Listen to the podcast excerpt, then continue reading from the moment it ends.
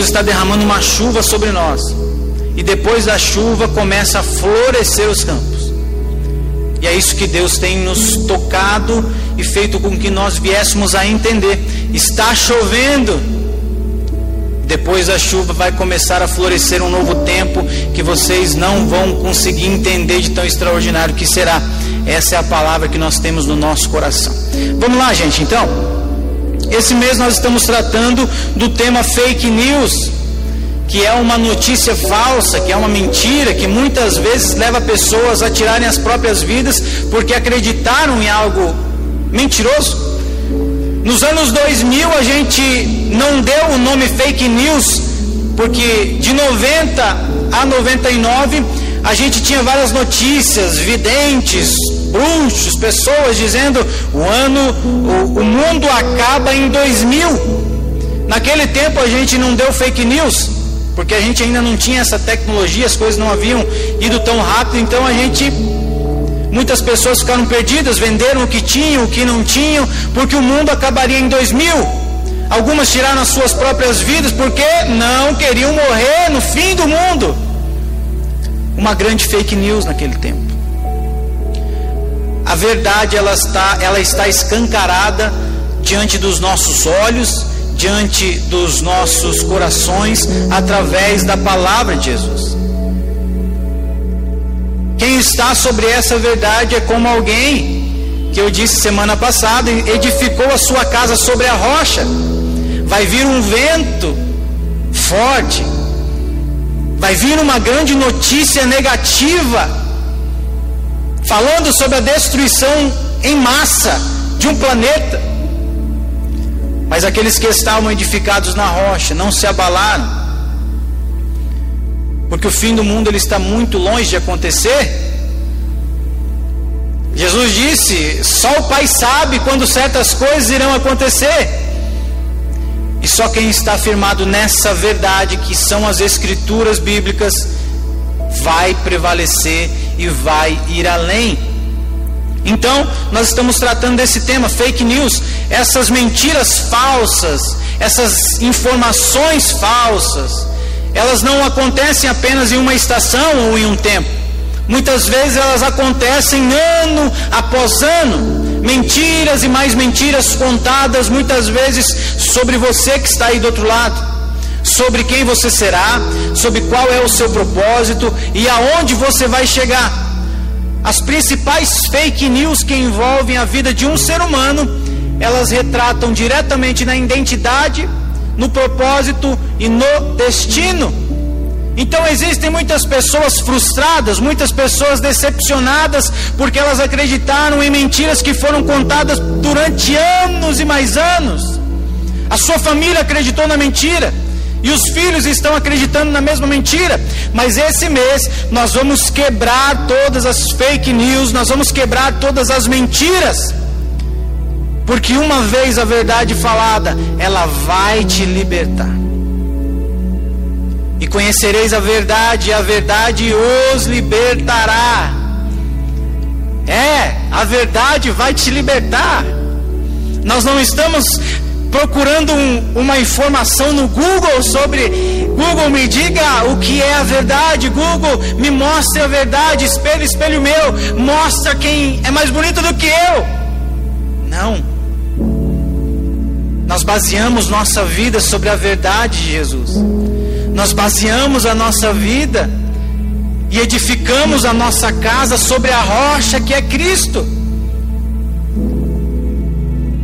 E por muito tempo pregamos que a vitória viria, pregamos que a bênção chegaria, pregamos que a campanha funcionaria, pregamos tantas coisas e deixamos muitas vezes de pregar a verdade da palavra de Deus. Nesse mês nós vamos tratar exclusivamente de destruir todas as mentiras que já disseram ao seu respeito. Os homens não definem quem você é. Demônios não definem quem você é. Anjos muito menos definem quem você é.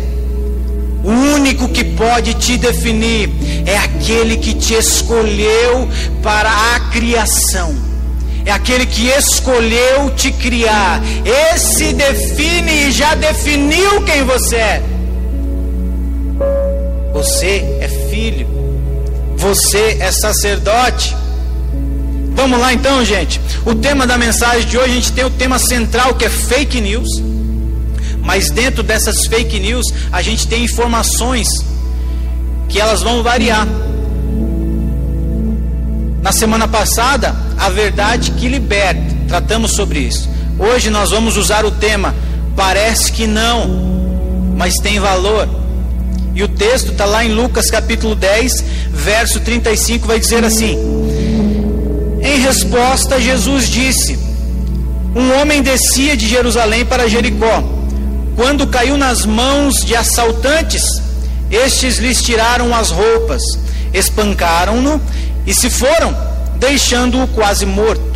Aconteceu estar descendo pela mesma estrada um sacerdote, glória a Deus. Quando viu o homem, passou pelo outro lado. Misericórdia, a gente pode dizer assim.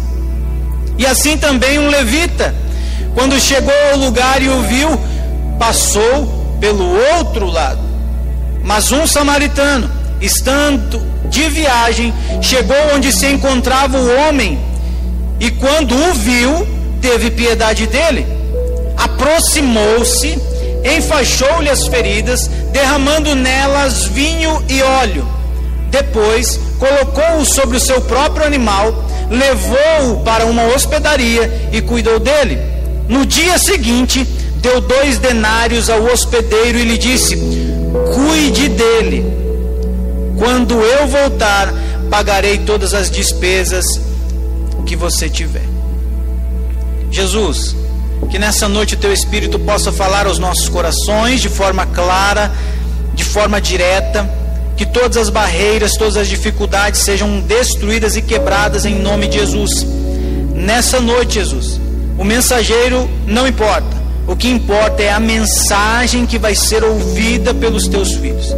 Que essa mensagem rompa todos os corações, até o ponto do teu Espírito Santo inundar todas essas pessoas que estão nos ouvindo e nos assistindo. Em nome de Jesus é o que eu te peço, fala conosco. Amém. O texto tinha tudo para ser um texto maravilhoso. Jesus sentado com seus discípulos, uma grande multidão ao redor dele, quando um publicano pergunta: Quem é o meu próximo? faço tudo o que a lei diz, mas o que eu preciso para herdar o reino de Deus? Jesus começa a contar essa parábola sobre amar o próximo. Antes da parábola, ele diz: Você deve amar o seu próximo. E aí o publicano pergunta: Mas quem é o meu próximo? E aí Jesus começa contando essa parábola. Uma parábola que tinha tudo para ser uma palavra, uma, uma parábola que mostrasse uma realidade nossa, uma realidade do povo de Deus, uma realidade dos filhos, uma realidade dos escolhidos, uma realidade dos vocacionados, uma realidade dos apóstolos, uma realidade dos pastores, uma realidade dos missionários, uma realidade de tantos homens e mulheres que cercam esse mundo. Esse texto ele tinha tudo para nos dar uma lição de como o ministério fez a diferença na vida de um homem. Esse texto tinha tudo para dizer: um sacerdote fez a diferença na vida de um homem. Um levita fez a diferença na vida de um homem. Passam por aquele caminho três homens. Antes dele passam assaltantes. Eles roubam, levam tudo que aquele homem tinha, tiram as suas roupas o espancam e deixam quase morto. Nós temos aqui, podemos assim dizer, que o pecador em si, ele sempre vai, vai cumprir as consequências do seu pecado. Todo pecador ele vai pecar, mas ele bem cumprir as consequências do seu pecado. Ele vai colher aquilo que plantou. É inevitável isso. Mas o que não pode nos faltar, o que não pode deixar de jorrar sobre a vida do ser humano é a misericórdia. O nosso primeiro encontro com Jesus, ele se resume em misericórdia. Nós não vamos nunca poder falar absolutamente nada.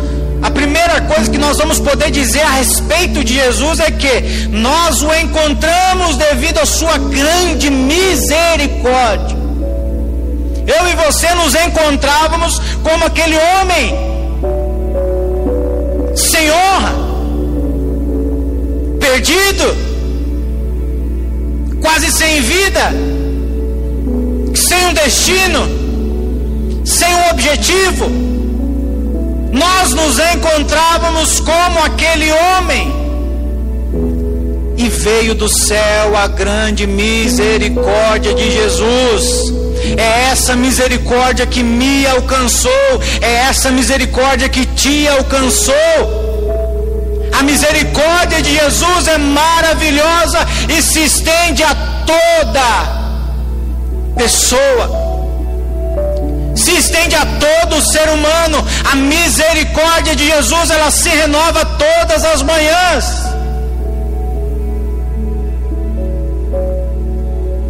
E bem-aventurados os misericordiosos, pois obterão misericórdia. Mateus 5:7. Bem-aventurado o misericordioso porque ele vai obter a misericórdia. A vida é feita de ciclos, a vida é feita de etapas, a vida é feita de níveis. A vida é feita de estações. Mas se eu não me compadeço de alguém que está sendo reprovado em uma dessas estações, como eu poderei ter a mesma misericórdia? Se eu não me compadeço de alguém que tem sido reprovado dia após dia, diante das suas dificuldades, diante dos seus vícios, diante de todas as coisas que afastam diariamente essas pessoas de Deus, como que a misericórdia dele cairá sobre mim? Se eu não estou tendo misericórdia sobre aquele que está sendo reprovado. Os misericordiosos obterão misericórdia. Costumo dizer que essa é a parábola que choca o religioso. Essa é a parábola que choca o religioso. Mas por que, Gustavo? Por que, que você fala que essa parábola ela choca o religioso? Você sabe por quê? Porque não é o que eu faço, é o que eu sou. Não é o que eu tenho, é o que eu sou. Não é o que eu fui, é o que eu sou.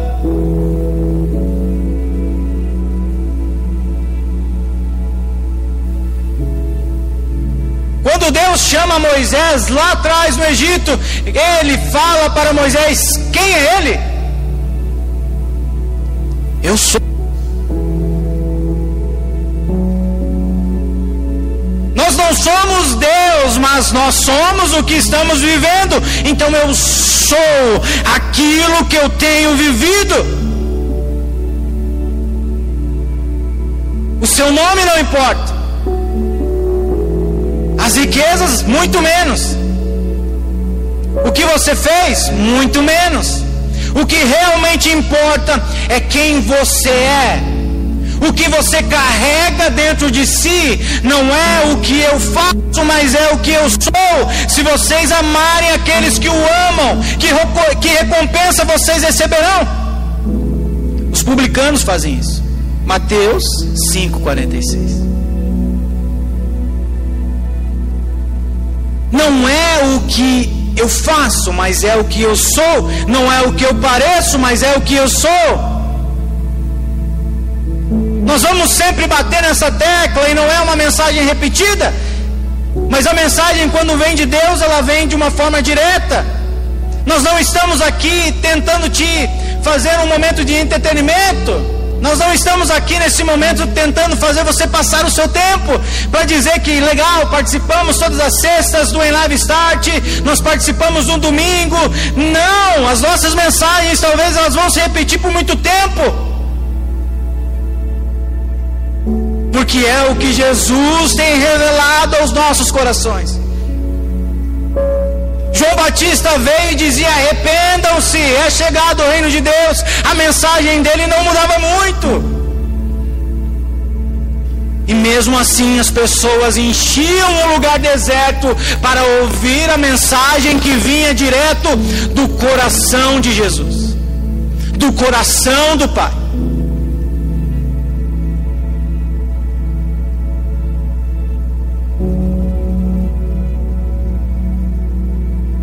Revelação do coração de Jesus. Não é o que eu faço, mas é o que eu sou. A nossa vida deve revelar o Cristo vivo. Nós temos pregado, nós temos agarrado essa palavra com todo o nosso coração. Nós não estamos aqui para mostrar, nós estamos aqui para viver. Nós estamos aqui para revelar um Cristo vivo. Nós estamos aqui para revelar alguém que pode transformar. Nós estamos aqui para revelar alguém que pode mudar a vida de um ser humano qualquer. Nós estamos querendo revelar um Cristo que cura. Nós estamos querendo revelar um Cristo que perdoa. Nós estamos querendo revelar um Cristo que liberta. O viciado, ele perde o vício quando Jesus entra na casa. O doente é curado quando Jesus entra na casa.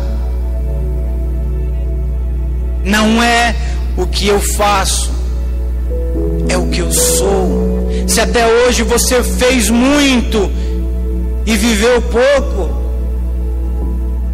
Comece a rasgar esses papéis, comece a rasgar essas lembranças, mas traga essas lembranças para te fazerem entrar em um novo tempo, em um novo ciclo, aonde você vai ser e não parecer. Nessa noite, Jesus quer dizer para você o quanto você é importante nesse ciclo nessa roda gigante, o quanto você é importante nessa engrenagem, nesse corpo. Por quê? Porque quando você revela um Cristo vivo, você está revelando que existe uma esperança para o perdido.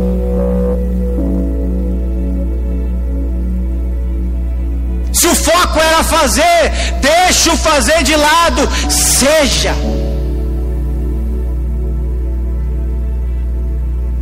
Não é o que você faz, é quem você é.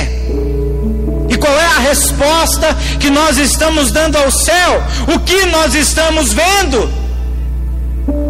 Nós estamos vivendo um tempo de pandemia, nós estamos vivendo um tempo de muita dificuldade, nós estamos vivendo um tempo onde as pessoas elas estão falando de tudo aquilo que elas veem.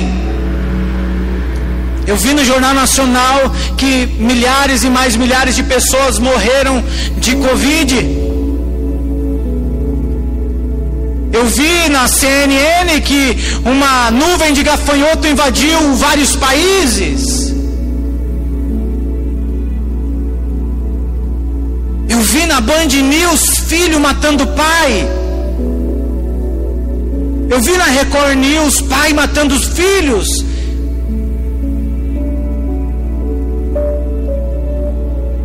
Eu vi nos noticiários famílias sendo destruídas.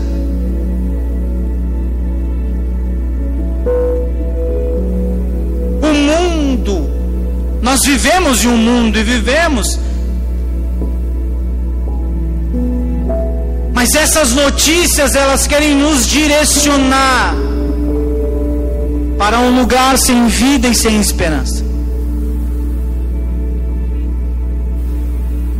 Enquanto o céu quer se revelar para você, enquanto o céu quer mostrar para você o que virá,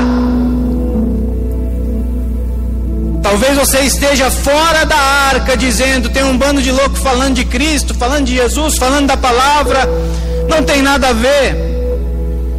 Talvez uma das palavras que mais você tem dito, talvez seja essa, não tem nada a ver.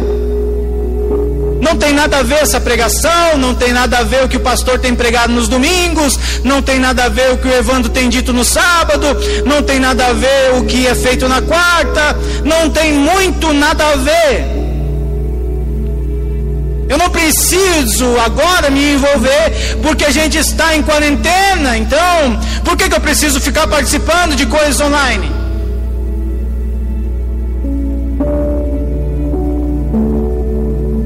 Jesus está querendo romper sobre a sua vida. Jesus quer revelar o céu.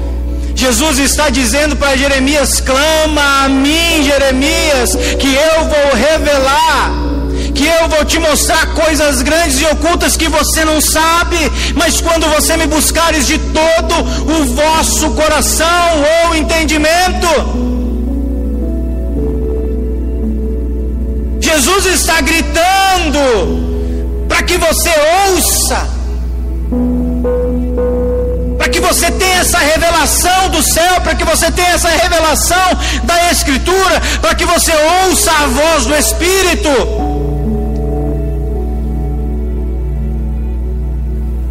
História da sua família ela pode ser mudada em questão de um minuto, um segundo, quando você começar a ouvir o coração de Jesus, quando você começar a ter a revelação de Jesus, quando você começar a ver o que Jesus realmente quer que você veja.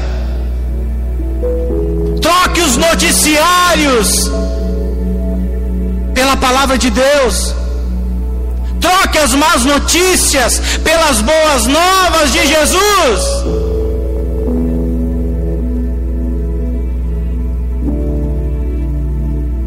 A quem enviarei? Deus disse para Isaías. Quem eu vou enviar? O que você está vendo? O que você está vendo nessa quarentena? Será que você está vendo grande seca, grande destruição, gigantes e mais gigantes? Talvez você seja um daqueles dez homens que entraram em Canaã, a terra que Deus prometeu que ia dar aos seus filhos. Talvez você esteja como aqueles homens, depois disso talvez melhore, mas é muito difícil. A crise chegou, a doença agora talvez vai mudar de estágio, vai, não vai ter cura. Talvez você só está trazendo notícia ruim. Ou talvez você é um dos dois que voltou daquela terra, viu gigantes, viu, mas viu frutas que eram enormes que um homem só não conseguia carregar. Dez homens trouxeram notícias terríveis sem conclusão, espalhando pânico, espalhando medo, trazendo uma fake news, uma notícia falsa.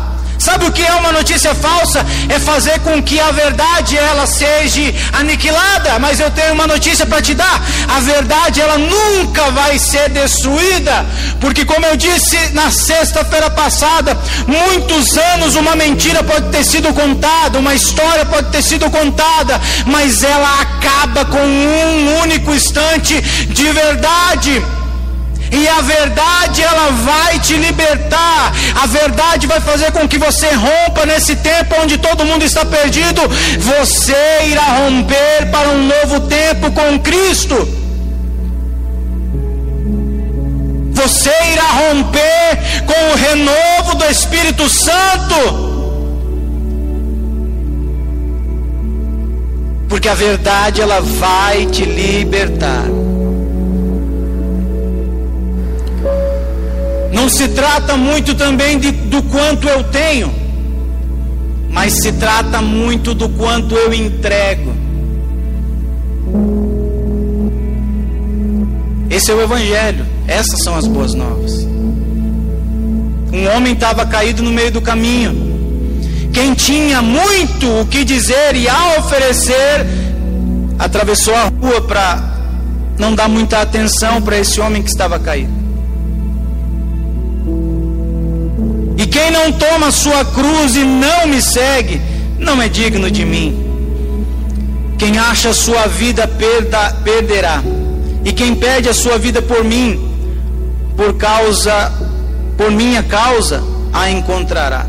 Mateus 10, 38 e 39. Eu quero que você entre nesse universo da Escritura. Eu quero que você mergulhe nesse rio chamado Palavra de Deus. As boas novas estão aqui. Enquanto o mundo anuncia más notícias, nós estamos anunciando as boas novas. E este século pode definir, através da visão, qual é o seu valor. Esse século ele pode definir quem você é por aquilo que você transmite através da aparência. Este século ele pode, através da sua condição, definir a sua situação. Aquele homem assaltado naquela situação poderia ser colocado como um ladrão, um vagabundo, um drogado que está caído aqui. Mas a condição dele não define quem ele era. A sua condição hoje não definirá quem você é amanhã, no futuro, no agora. A sua condição agora, ou a sua condição sobre tudo aquilo que você já viveu, ela não pode definir quem você é. Este século, sim, vai definir o que as pessoas são devido às suas condições, seja financeiras, sejam materiais. Eu não sei qual seja a sua condição, uma condição de saúde. Mas ela não define quem você é. Esse século também vai dizer e vai sobressair que os erros são muito mais festejados do que os acertos. Os erros vão chamar muito mais a atenção do que os acertos. E se a gente for orar, olhar para o panorama bíblico, Davi teve erros, mas o que se sobressaiu foram os seus acertos e a sua intimidade com Jesus. Ou seja, o que eu quero dizer com isso? Dentro das boas novas, nós entendemos que vamos errar, mas os seus erros não vão definir o seu valor, os seus erros não vão definir quem você é. Mas isso é só dentro das boas novas. Os seus erros não definem quem você é. Os seus erros nunca vão sobressair os seus acertos.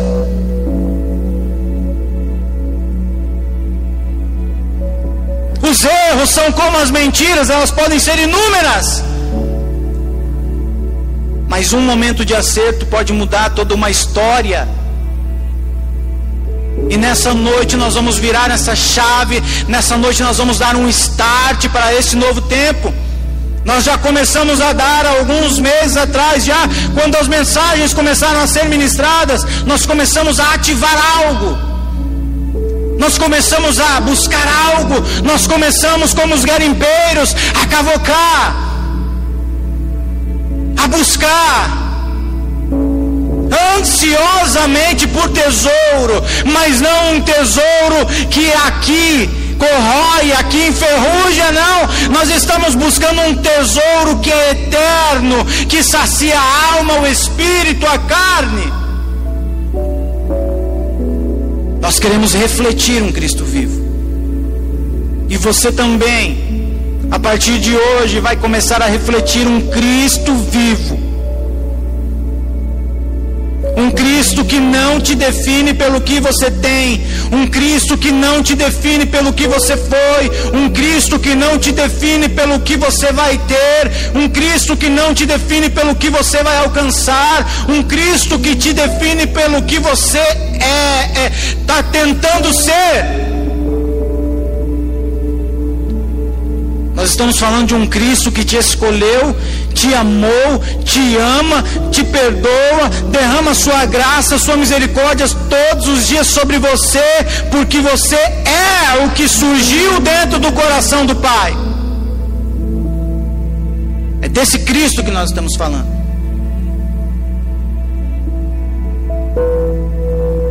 Nos evangelhos você vai vai ver Jesus ler Jesus dizendo: "Obrigado, Pai, por aqueles que me deste". O plano perfeito, o propósito perfeito, Jesus fez nos adotarmos para a sua família. Foi por você.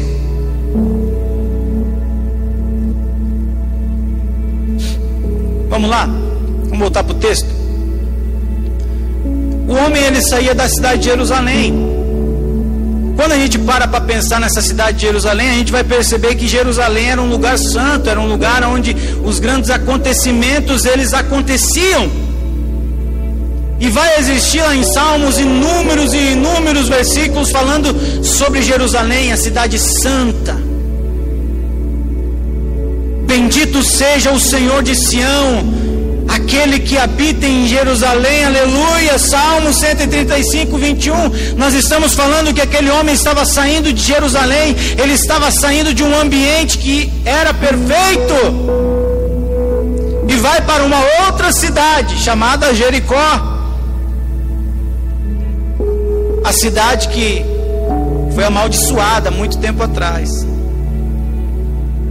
Naquela ocasião, Josué pronunciou este juramento solene: Maldito seja diante do Senhor o homem que reconstruir a cidade de Jericó. Josué 6, 26. Nós estamos falando que um homem saiu de Jerusalém rumo a Jericó, pegou as suas coisas e decidiu partir para Jericó. E parece que a gente começa a ter aí um, um relance da história do filho pródigo saindo da casa do pai e indo para uma terra promíscua. Se parece muito. E talvez você esteja desse jeito, você está saindo de um ambiente santo, você está saindo de um ambiente de adoração, você está saindo de um ambiente de cura, você está saindo de um ambiente de provisão e indo para um lugar onde você acredita que seja melhor. Você está saindo de um ambiente em busca de algo que talvez você acredita que seja o melhor para você, mas o que é o melhor para você é a vontade de Jesus.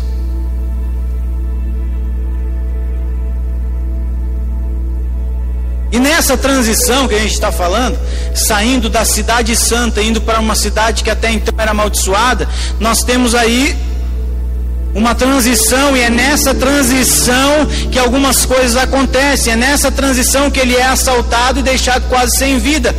E olha só o que Jesus está dizendo em João 10: O ladrão vem apenas para roubar, matar e destruir. Eu vim para que tenham vida e a tenham plenamente. João 10, 10. É nessa transição, é nesse ponto de bobeira, é nesse ponto onde você deixa a dúvida entrar dentro de você que o ladrão vem para roubar, matar e destruir. É nesse momento de bobeira na internet que o ladrão vem para matar, roubar e destruir. É nesse momento à toa em casa que o ladrão vem para matar, roubar e destruir. É nesse momento sozinho no meu quarto que ele vem para matar, roubar e destruir. O quarto que era para ser um lugar secreto é o lugar que está sendo assaltado. O quarto que era para ser o lugar da intimidade é o lugar onde foi está sendo assaltado, roubado, matado, destruído. E é nesse momento de transição, nesse momento de dúvida, é ou não é? Será que é verdade? Será que é mentira? Será que pode? Será que não pode? É tanta pergunta. Pode ou não pode? Pode ter tatuagem? Pode ter cabelo comprido? Pode usar brinco? Pode beber? Pode fumar? Pode ir em festa? Pode fazer sexo antes do casamento? Pode fazer depois? Pode ou não pode? sendo que a verdade está aqui. E é nesse momento que o ladrão vem para matar, roubar e destruir. E te leva ao ponto de você achar que você não foi escolhido. Pequei mais uma vez, caí de novo. Não dá para mim. Deus errou. Porque estou aqui, porque Deus me chamou. É nesse contexto que você se encontra como aquele homem largado, com a sua honra ferida e quase morto. É nessa transição que muitas coisas te levam para um abismo, e a Bíblia vai dizer que um abismo traz outro abismo.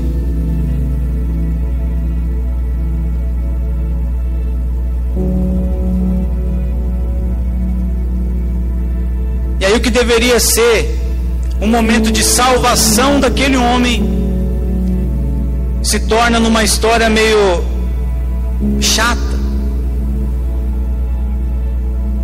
Nós pregamos aqui algumas semanas atrás quem você era. E a palavra lá em Pedro vai nos dizer que nós somos sacerdotes, nós somos escolhidos como sacerdotes do Rei, para testemunhar os seus atos poderosos. E aí o sacerdote, todo sumo sacerdote é escolhido dentre os homens e designado para representá-los em questões relacionadas com Deus e apresentar ofertas, sacrifícios pelos pecados. Ele é capaz de se compadecer dos que não têm conhecimento e se desvia isto que ele próprio está sujeito à fraqueza. Hebreus 5, 1 e 2. Hebreus está nos dando uma direção sobre quem é um sacerdote. O sacerdote ele se compadece, ele é capaz de se compadecer que não têm conhecimento. E quando a gente para para ler esse texto, seria perfeito se a gente ouvisse Jesus dizendo que um sacerdote descia e viu o homem e transformou a vida daquele homem porque ele carregava consigo aquilo que ele trazia de Deus. Mas não foi isso que a gente leu. O levita o cara é exclusivo de Deus. Todas as tribos receberam herança, os levitas não receberam.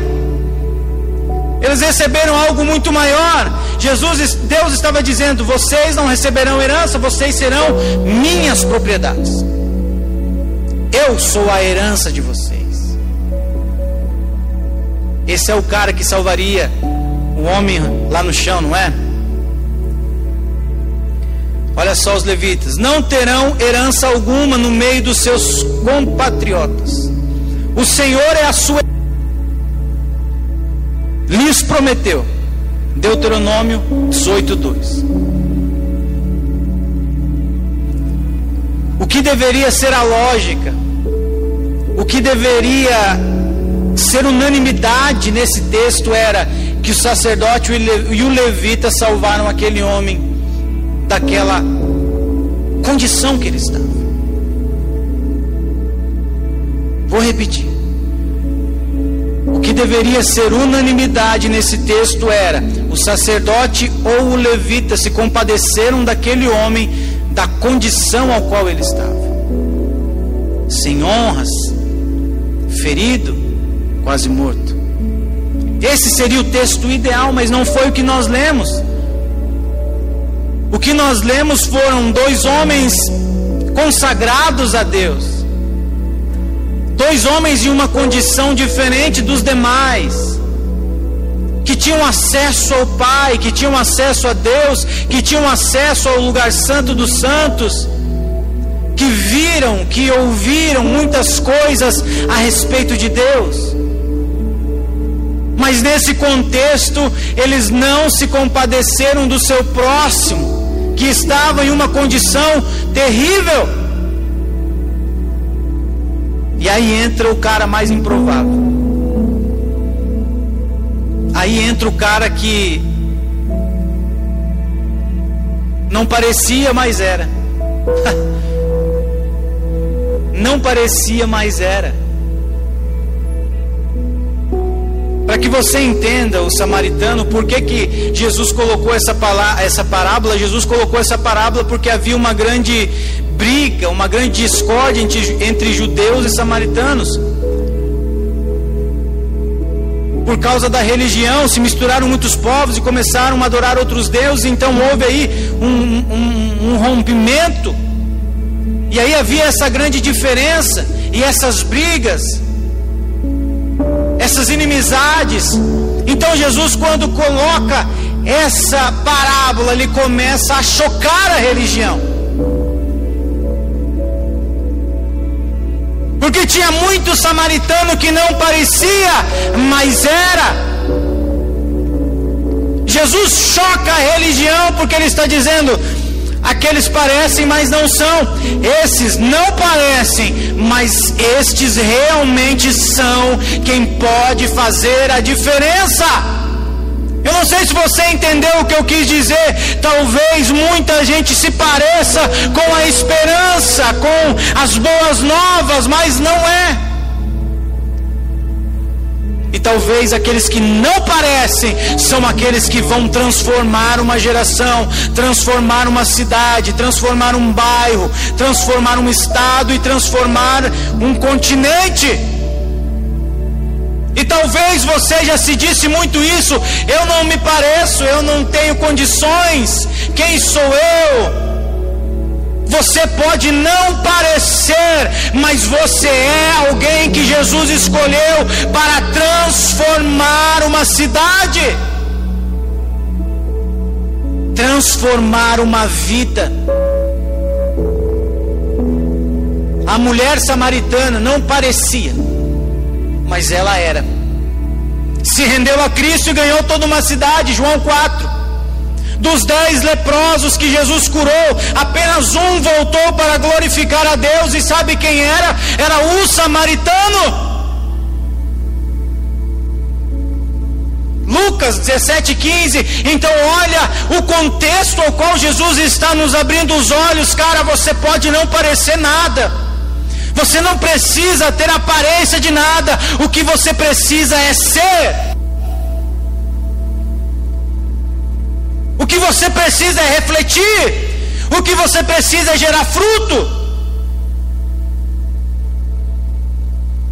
Existem árvores feias, horríveis, que geram frutos maravilhosos. Existem muitas coisas que não têm aparência, mas que são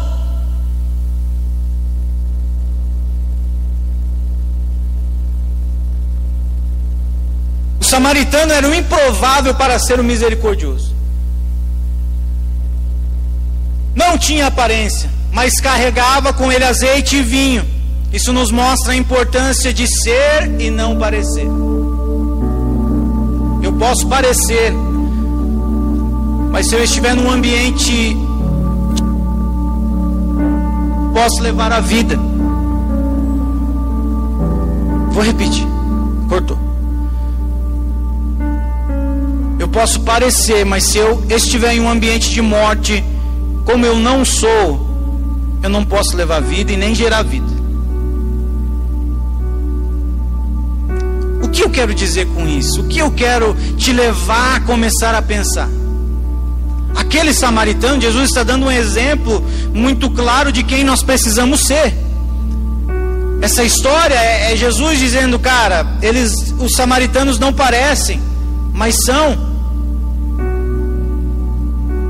Jesus está rompendo a religiosidade, dizendo: cara, os samaritanos eram odiados, os samaritanos não prestavam, os samaritanos não pareciam, os samaritanos não tinham condições, os samaritanos nem nome tinham, mas eles estavam sendo. E o mais importante, eles carregavam o azeite e o vinho. O que eu estou dizendo nessa noite é que eu e você precisamos carregar conosco o vinho e o azeite para curar aqueles que precisam de cura, para libertar aqueles que estão presos. Eu tenho certeza que você conhece muitas pessoas que estão depressivas e talvez você seja um depressivo. E nessa noite nós queremos te libertar dessa depressão, porque Jesus irá romper aonde você está. Nós queremos derramar sobre a sua casa, sobre o teu lar, o azeite o vinho para curar, para libertar, para sustentar e te colocar de pé. Porque Jesus te escolheu por um propósito. E você vive por um propósito. Segundo ponto, ele parou a sua trajetória. Só sabe quem, só sabe o que é misericórdia quem um dia precisou de misericórdia. Só sabe o que é misericórdia quem um dia precisou de misericórdia. O cara para a sua trajetória, o cara para o seu caminho, o cara para o que ele estava fazendo por completo. O cara decide parar em um lugar que era muito perigoso. O cara decide parar o seu tempo, parar a sua história por um minuto. Para mudar a história de um homem, de um homem.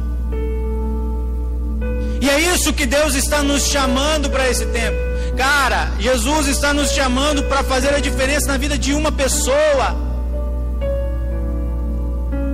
Jesus está nos chamando para mudar a história de uma pessoa, e eu duvido que você não conheça uma pessoa que precisa ser encontrada por Jesus. Uma pessoa, uma família Pare um pouco a sua história, pare um pouco a sua corrida. Às vezes é necessário deixar o ganhar para que ela alcance a felicidade. Por quê? Porque eu sei quem eu sou. É. Eu sei quem eu sou, então não se trata de ganhar ou de perder, se trata de eu levantar o caído e conduzir ele até um encontro com o Senhor, Criador e Salvador. Não se trata de ganhar ou perder, não se trata de ganhar ou perder, se trata de eu estar disposto a parar por um momento a minha história para levantar a história de alguém que está quase morto, sem esperança. Por um momento, Jesus está dizendo. Por um momento, ore por alguém. Por um momento, dedique seu tempo em jejum por alguém em um momento, em um relacionamento com o pai, com o papai. Conte do seu amigo que está passando por um momento difícil. Se o seu pai não se compadecer dele,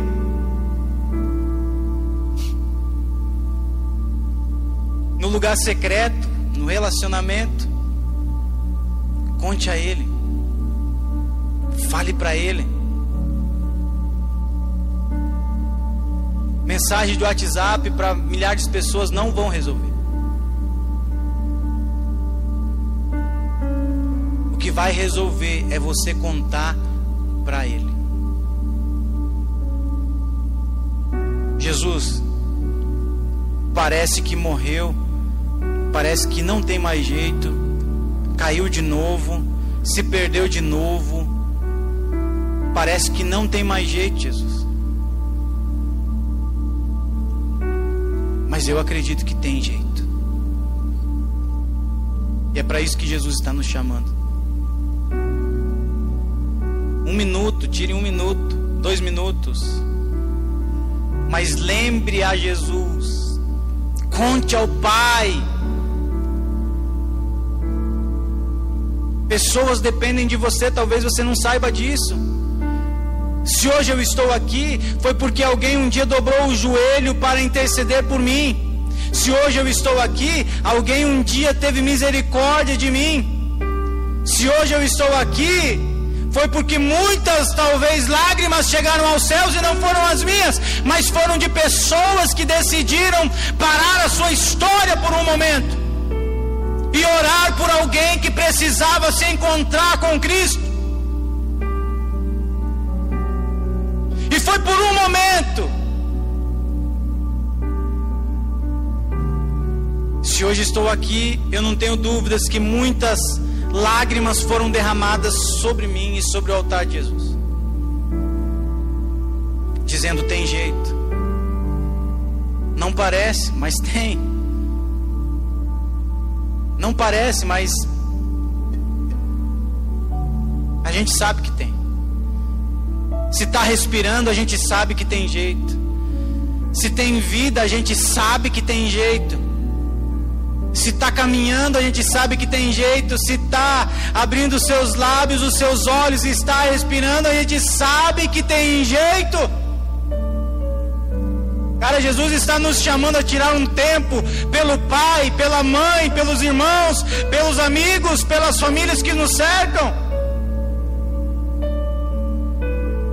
Parece que não vai dar em nada. Parece que não tem valor, mas tem. A oração do justo tem muitos seus efeitos.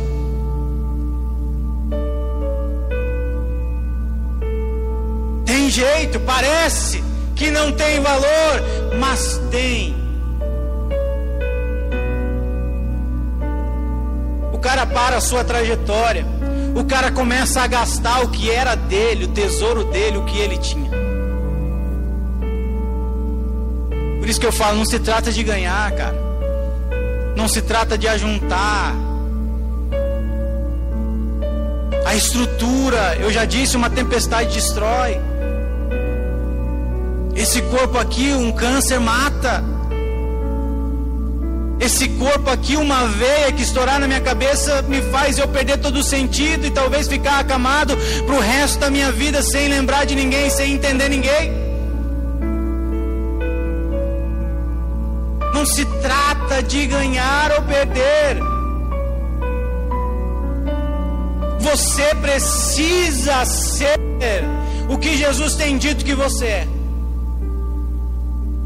O cara gasta o que tinha. Quando eu se conecto com o coração de Jesus, eu percebo que dar é melhor que receber. A gente está caminhando para o fim. Quando eu se conecto com o coração de Jesus, eu percebo que dar é melhor que receber. Essa ideia de que eu preciso receber já não me importa muito mais. Eu abro mão do que eu tenho para que outros sejam alcançados e entendam que existe um lugar melhor. E esse lugar é com Jesus.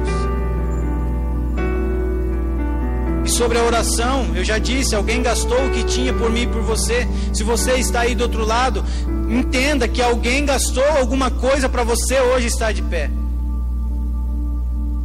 Você que vai ouvir essa mensagem, entenda que alguém gastou lágrimas para você hoje estar de pé.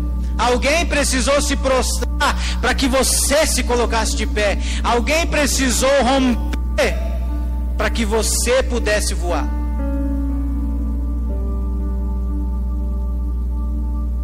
Alguém gastou tempo, alguém parou a sua história para que a sua vida fosse alcançada por Jesus. O poder do um, e a gente entra na parte final. O poder do um. Poder de transformar a vida de uma pessoa. Eu me lembro que em Portugal a gente subia, eu subia em um lugar muito alto onde eu via toda a cidade, eu estendia os meus braços e eu orava, Jesus, me dá essa cidade que eu possa mudar vidas de pessoas, de famílias, bairros, desse país, desse continente. Até que um dia eu ouvi a voz de Deus dizendo: Gustavo,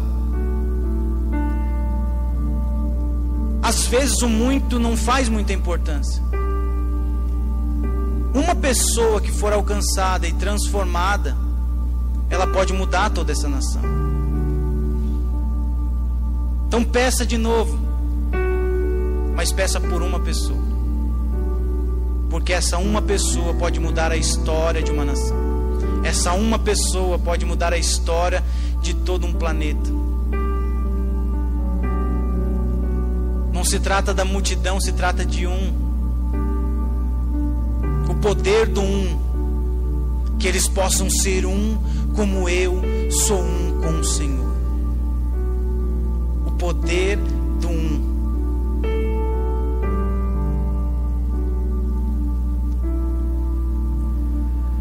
Seu tempo, sua dedicação por uma pessoa pode transformar numa cidade ou nação, isso a gente já tem dito. E Deus precisa de um. Olha lá em Isaías 6, verso 8 que vai dizer: Então ouvi a voz do Senhor clamando: Quem enviarei? Quem irá por nós? E eu respondi. Está dizendo que um homem respondeu, não foi uma multidão, não foram vários, não foi é, uma centena de pessoas, foi um homem disse: Envia-me. Isaías 6:8. Quem nós vamos enviar? Quem irá por nós? A voz que rompe os céus está dizendo: Envia-me a mim.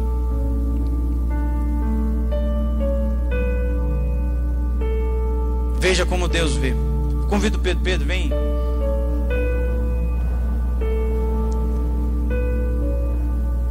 Deus precisa de um homem, cara, e esse homem é você. Essa menina de Deus é você. Essa mulher de Deus é você e Deus precisa de você. Hoje Deus está dizendo: Eu preciso de você, Gustavo, Samuel, Benjamin, Júlia, Ana, Rian, Mariana, Isabelle. Eu preciso de você. Eu preciso de você pai de família, mãe de família, vovô, vovó, eu preciso de você. Esquece o que passou.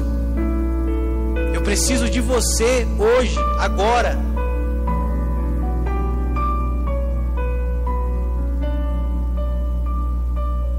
Talvez hoje você seja a salvação do caído, ou talvez você seja o resgatado pelo que está de pé. Um dos dois você vai ser. E nessa noite nós vamos orar. Comece a ver como Deus vê. Samuel foi na casa de Jessé e quando viu a mesa com todos os filhos de Jessé, filhos fortes, filhos grandes, filhos bonitos, na hora ele pensou, cara, deve ser um desses aqui. E a voz que vem do céu diz: Não é nenhum desses homens. Eu não vejo como um homem vê. É. Olha o que Jesus está dizendo para você nessa noite. Samuel foi ungir um rei, entrou na casa onde tinha fi muitos filhos com uma aparência de rei, muitos filhos com uma aparência de alguém que poderia transformar um século, transformar uma nação. Mas quando ele na mente dele ele pensa é um desses, a voz que vem do céu, ela vem rompendo, rasgando, arrancando e dizendo para Samuel: não é como o homem vê, é como eu vejo. Eu não vejo como o homem vê. Você olha e pensa que tem, mas eu olho e vejo que é. O cara está no pasto. O cara está cuidando de ovelha o cara está distante daqui, o cara não está na mesa. O rei está fora da mesa, o rei está cuidando de ovelha, o rei está lutando de urso, o rei está lutando com o leão. Ninguém está vendo, ninguém está falando dele, mas a história dele está diante do Deus que o escolheu. Você pode não parecer, mas você é quem Deus escolheu para transformar uma nação. Você pode não demonstrar, mas você é aquele que Jesus escolheu para transformar esse século, transformar essa nação, relembrar os atos poderosos de Deus. Você é quem Deus escolheu para ser aquele enviado. Os dias estão contados para os homens que estão à beira do caminho. Se você pode, bata no peito e diga, cara, acabou. Os dias estão contados para quem está à beira do caminho, porque está chegando alguém que carrega vinho, que carrega azeite, que não tem medo de assaltante, porque anda com o dono da vida. E esse cara é você.